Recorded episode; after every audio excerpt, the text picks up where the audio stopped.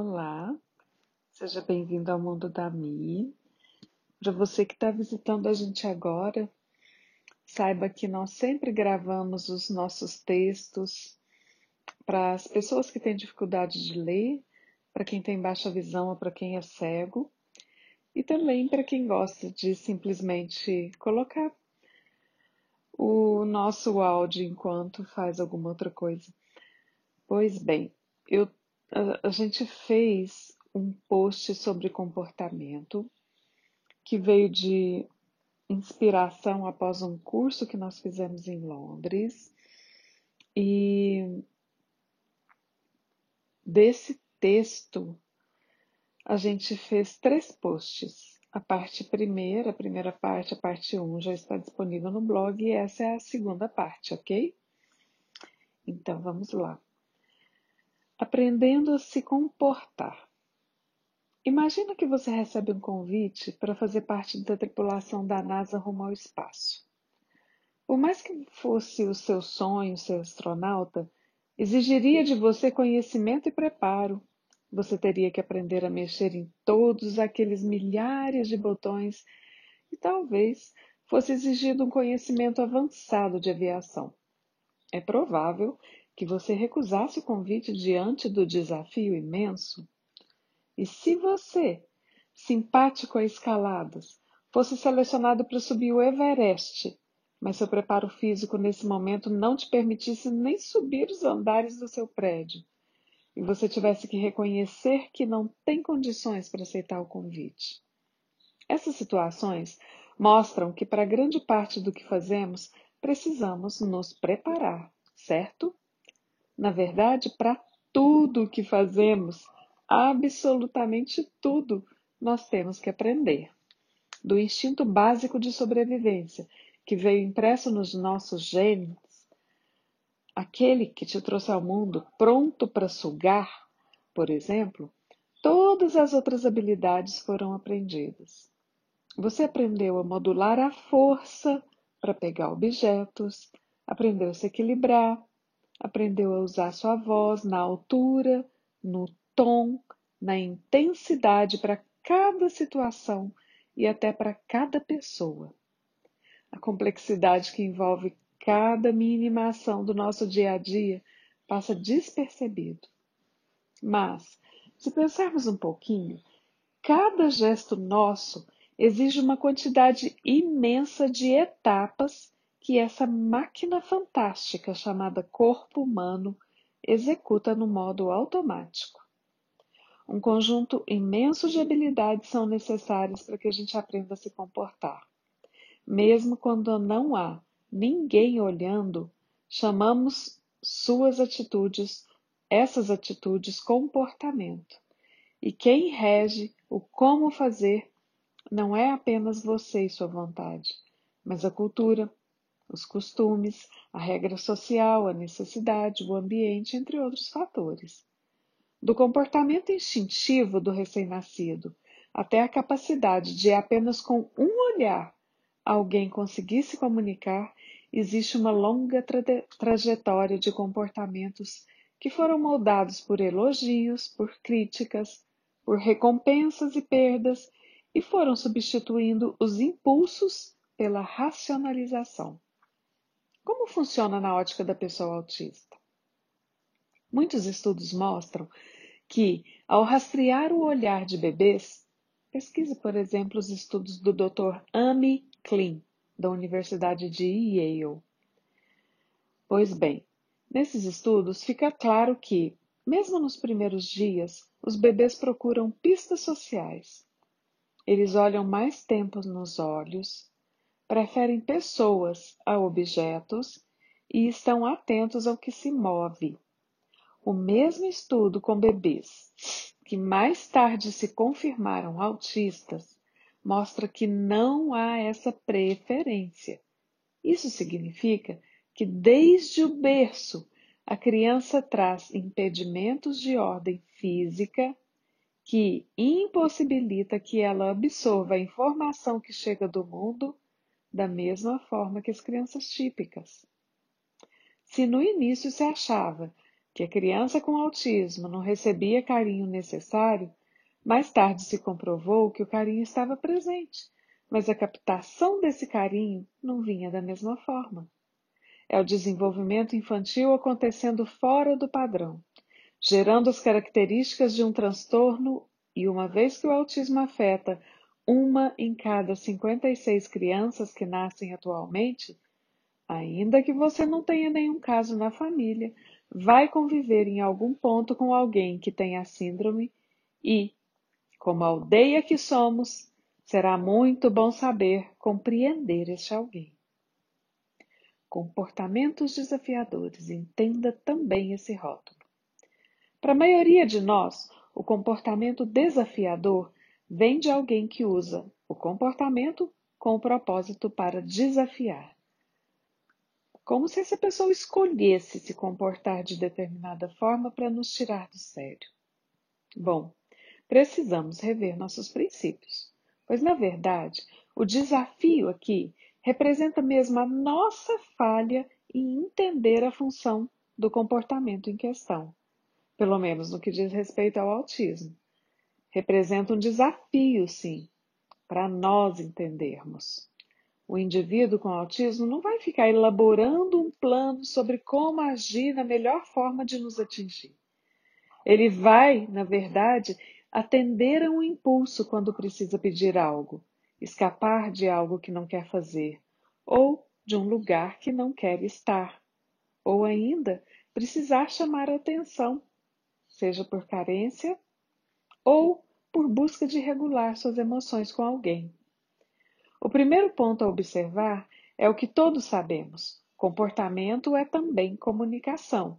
Mas um detalhe importante que diferencia as pessoas no transtorno do espectro do autismo das demais é que nem sempre essa comunicação é intencional. Na maior parte das vezes, ela é involuntária. E será assim se não houver um trabalho para mudar esse quadro.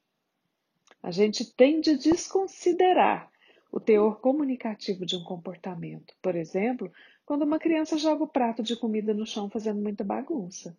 Essa situação traz tanto estresse que, que a última coisa que nos ocorre é procurar traduzir essa linguagem. Porém, esse comportamento é comunicação de alguma coisa que, não, no, que o seu filho. Ai, desculpa. Porém, esse comportamento é a comunicação de alguma coisa e não o seu filho planejando te tirar do sério e sentindo prazer nisso. Um comportamento é desafiador porque nós entendemos assim. É uma etiqueta que nós criamos. Mas na grande maioria das vezes, a função do comportamento não é desafiar. E se você olhar para o comportamento dessa forma, já ajuda muito, afinal, todo rótulo carrega um preconceito. Além do mais, é muito importante ressaltar que a forma que você reage dá poder ou não ao comportamento. Se você reage dando atenção à criança, pode gostar. Desculpa. Se você reage dando atenção, a criança pode gostar e, mesmo que este não tenha sido o objetivo inicial, ela pode voltar a agir daquela forma para ganhar atenção outra vez, mesmo que seja por uma bronca.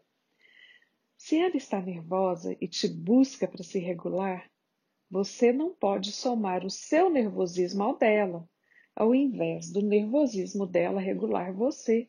É a sua calma que vai regular a criança. Bom, eu aqui vou me permitir fazer um comentário Primeiro, porque eu errei na leitura do texto. Eu estou totalmente fora do meu ambiente, eu estou no Brasil de férias, então isso dificulta um pouco. Eu não tenho aqui o celular para gravar e o computador, como eu faço geralmente na minha casa. Então vocês me desculpem os, os erros e a não edição deste áudio. Mas o que eu quero pontuar aqui é exatamente que o comportamento é desafiador porque nós definimos esse comportamento como desafiador, mas ele não tem inicialmente o objetivo de desafiar. A pessoa com autismo não tem esse objetivo. E a forma como você reage é que vai dar poder a esse, a esse comportamento. Gostaria de fazer uma palestra sobre isso, porque a gente tem muito o que falar a respeito. Porque quando você reage ao comportamento, você está respondendo a ele. Às vezes a criança jogou alguma coisa no chão como impulso, porque ela estava totalmente sobrecarregada, só que todo mundo da casa parou e ficou em volta dela e ela gostou disso. Então ela, a gente deu um significado para esse comportamento que não era a intenção original, certo?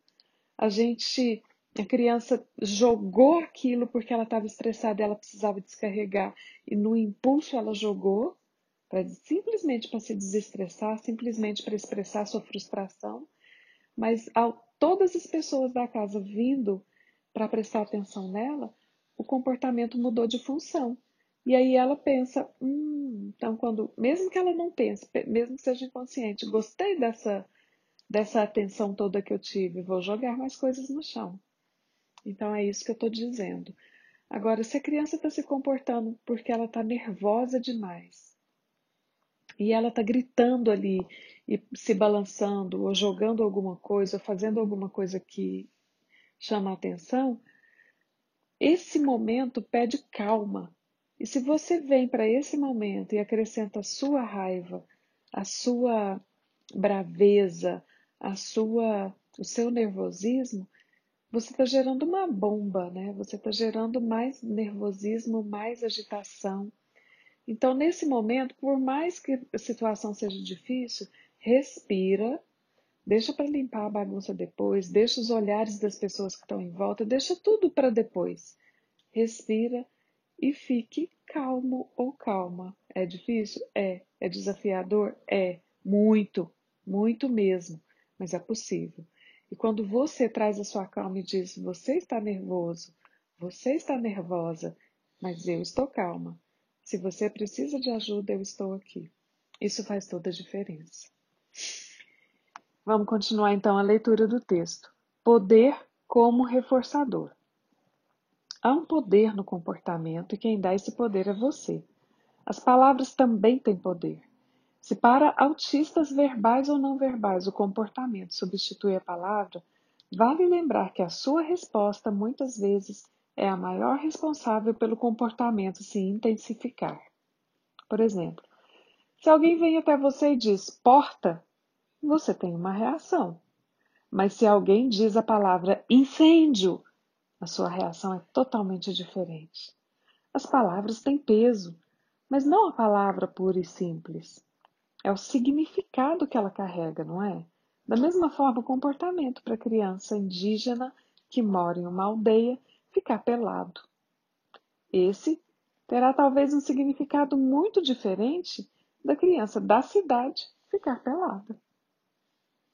A sua reação a um comportamento vai com certeza favorecer que ele aconteça outra vez, ou vai deixá-lo tão sem importância que ele não vai trazer poder ou valor nenhum e vai ser bem mais difícil ser eliminado. A não ser que esse comportamento seja uma forma de regulação sensorial, uma expressão de dor ou um desconforto que não depende em nada da sua interferência para que ele ocorra. De uma forma ou de outra, você vai precisar observar, ser detetive, investigar. Com o tempo, isso se torna tão bem treinado que você nem precisa de muito tempo para descobrir nada. Ao olhar para a criança ou jovem, você saberá o que está motivando o comportamento. Decifrando, traduzindo e entendendo.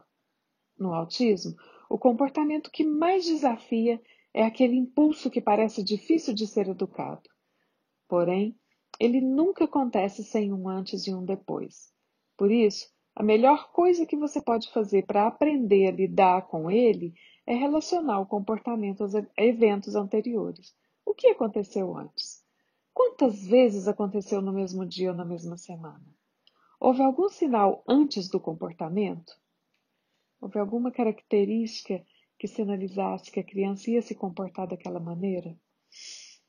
Muitas vezes você consegue entender o que o comportamento está comunicando e ajudar a criança ou jovem a se expressar da forma mais adequada.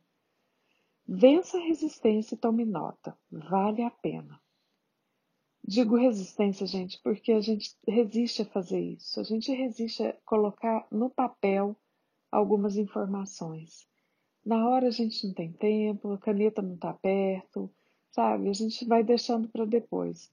Só que quando você toma nota, peraí um pouquinho, aconteceu de novo. O que estava acontecendo antes? E o que, que aconteceu depois que ele se comportou, ela se comportou? O que, que eu fiz? Qual foi a reação das pessoas em volta? Quando a gente toma nota dessas coisas, é que a gente vê o padrão. Mas a gente tem uma resistência muito grande de tomar nota. Bom, continuando. Quando se percebe compreendido e acolhido na sua necessidade, a pessoa tende a adotar a forma de comunicação que mais agrada a todo mundo. É do seu próprio interesse, pois é o que na verdade motiva o comportamento. Por isso, o primeiro passo é sair da irritação natural que o comportamento desafiador desperta e tentar identificar o que motivou o comportamento. Esse é o primeiríssimo passo para aprender a lidar com este tipo de comportamento e um dos mais difíceis passos. Bom, vou ficando por aqui nessa segunda parte do texto sobre comportamentos desafiadores. Eu espero que vocês tenham gostado. Releiam lá no, no blog o texto mais uma vez para vocês entenderem melhor. E é isso, eu espero ter contribuído de alguma forma. Com todo o meu carinho, deixo aqui o texto para vocês, tá bem? Aguarda a parte número 3. Um abraço.